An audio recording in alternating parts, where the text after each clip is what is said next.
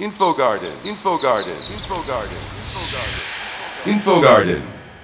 Kitakyushu. インフォガーデン北九州スペシャルエディション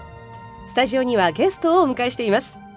それではまず自己紹介をお願いします。はい、内山と申します。門司港ホテルの観光アドバイザーとして、えー現在宿泊者のおご、えー観光案内を務めさせていただいております。よろしくお願いします。よろしくお願いいたしますベレー帽がお素敵ですはい、いえいえ、これはもうトレードマークみたいなものです。あそうなんですね、はいよろしくお願いいたします、はい、よろしくお願いします。えそして門司港レトロのことだったらこの方ですね、えー北九州市産業経済局門司港レトロ課の陣野右文さん、えー自己紹介をお願いいたします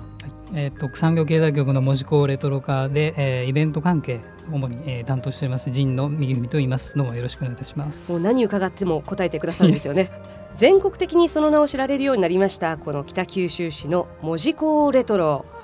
あのー関東とかいろんなところからお客様が来られますけれども、はい。あのーお連れするでしょ遊びに、はいそうするとこんなに素敵なところがあるんだってすごくびっくりされるんですよね。そうですね。うんまず門司港っていうところをご存じない方が多いんですね。うんあの下関と混同される方もおあのいらっしゃるんですけど、はい、まあこれはもともとはもう乾燥に過ぎなかった門司港が一大もあの貿易港としてうん脚目を、あの浴びるのが明治22年なんですがはい、特別輸出港としてえ港が開かれます、うん。で明治32年に一般開港とされて、えー、市政も引かれますのでそれからどっと門司港の建物が外国のような街並みが出来上がっていくんですね。その時に本当に栄えていたそうですよね。はいそうですね。うん。あの大正10年に箱根丸が来るんですがそれは欧州航路なので、えー外国との、まあ、接点というところで、うん。えー横浜神戸に並ぶ港として門司港が栄えていきます。うーんあの私たちはまだその時に、え全然門司港を生きてなかったと思うんですけれどもその当時っていうのは、すごくジャズが流れたりとかして、とてもモダンな街だったというふうに聞いてますそうですね。あの新しい文化がどんどん入ってまいりますので、うん。そういうことがあの行われてますね。まず上海に近いということでジャズが入っていきます。はい。それから MU バンドって言っても昭和2年にはジャズがあの行われてたと。でうん。これ大正時代に入ってきてるジャズですから早い位置に、えー文字庫で定着してると思いますね、うん。えーそれからアインシュタイン博士がその欧州航路によってこちらへ来られてるということですね、まあ、全国を講演して最後の公演地が博多だったんですが門司港にも立ち寄られてるということですね。へー。あのアインシュタインですもんね、なんかアインシュタインがここに来たってだけでもなんかワクワクしますよね神野さん、そうですね。あのアインシュタインはあの夫妻が泊まられたとうん。いうことであの視察なんかに来られる各自治体の方なんかもびっくりされてますですね。うーん、ここかみたいな感じで。そうですね。なるほはい。ど、えさて明治大正時代、えー、門司港は本当に活気があって、えー、街並みも皆さんがご覧になっているあんな感じでとても西洋化されてて、はい。素晴らしい街並みなんですけれども昭和に入って大きな戦争、えー日本は経験しますがその時っていうのは門司港はどうだったんでしょうか？あの大きな空襲は何度も受けております。え門司港が残ってるので皆さん戦災を受けてないと思われている方多いんですが、これは10回にわたってく空襲を受けております。う。ん。でなぜ残ったかということですがここには暁部隊というのが来ましてで、まあ、軍部がこの町を握ってたわけですけれども最終兵隊基地ですからアメリカ軍はここを攻撃の目標としております。ただなぜ攻撃できなかったかというのは、はい。捕虜をその観光地今レトロと言われてる地域に、えー港湾二駅として使ってるわけです。うん。だからアメリカ軍はよく知っていて攻撃できなかったんですね。ですからまあレトロ地区は残ったんですけれども街の中は焼けております。うーん。はい。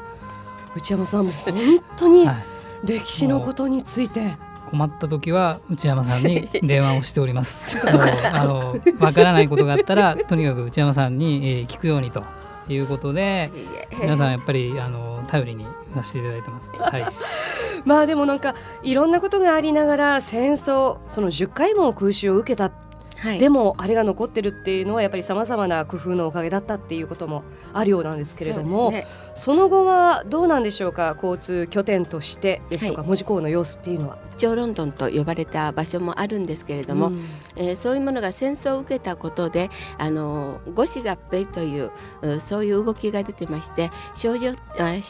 38年に五子合併が行われます。で中心が小倉になるので、うん。えー全部揃ってた門司港なんですけど新聞社から銀行から全部門司港から出ていってしまうんですね。うん。そこでだんだん門司港の衰退が始まっていくんですけど、はい。それに輪をかけたのが昭和33年の国道トンネル開通昭和48年の関門橋開通ということになって門司港は通過地点として寂れていきます。うーん。まあ、あの衰退という時代ももちろんあったわけなんですけれども、まあ、門司港の歴史ということで語っていただきましたけれども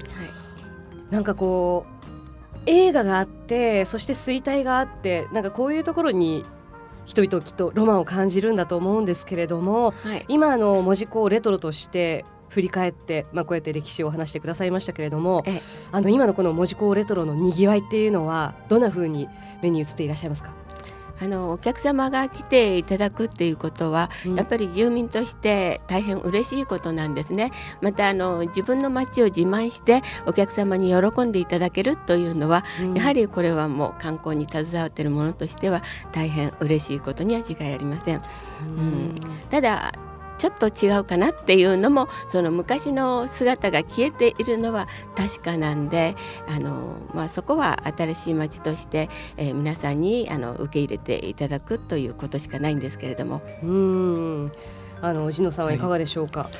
そうですね。あのやはり内山さんが言われている案内していただいたところでもやっぱり、えー、なくなってしまっているお風呂屋さんであるとかですね、うん。えー木造の建物っていうのはやはりあの、まあで観光施設としてこうきちっと使う目的が、えー定まってないとなかなかやっぱり保存して活用するってのは難しいうん。という現実がありましてやはり、えーもう駐車場になったりとかですね、うん。そういったところをやっぱり、えー目の当たりにしているところもあるんですけども、はいえーなるべくそういうのを少しでも、えーまあ点点点のこう観光地をですねはいなるべく面でこう捉えてなるべく、うたえー回遊していただいてそれをまあ少しでも守っていこうと Info Garden, Kitakyushu.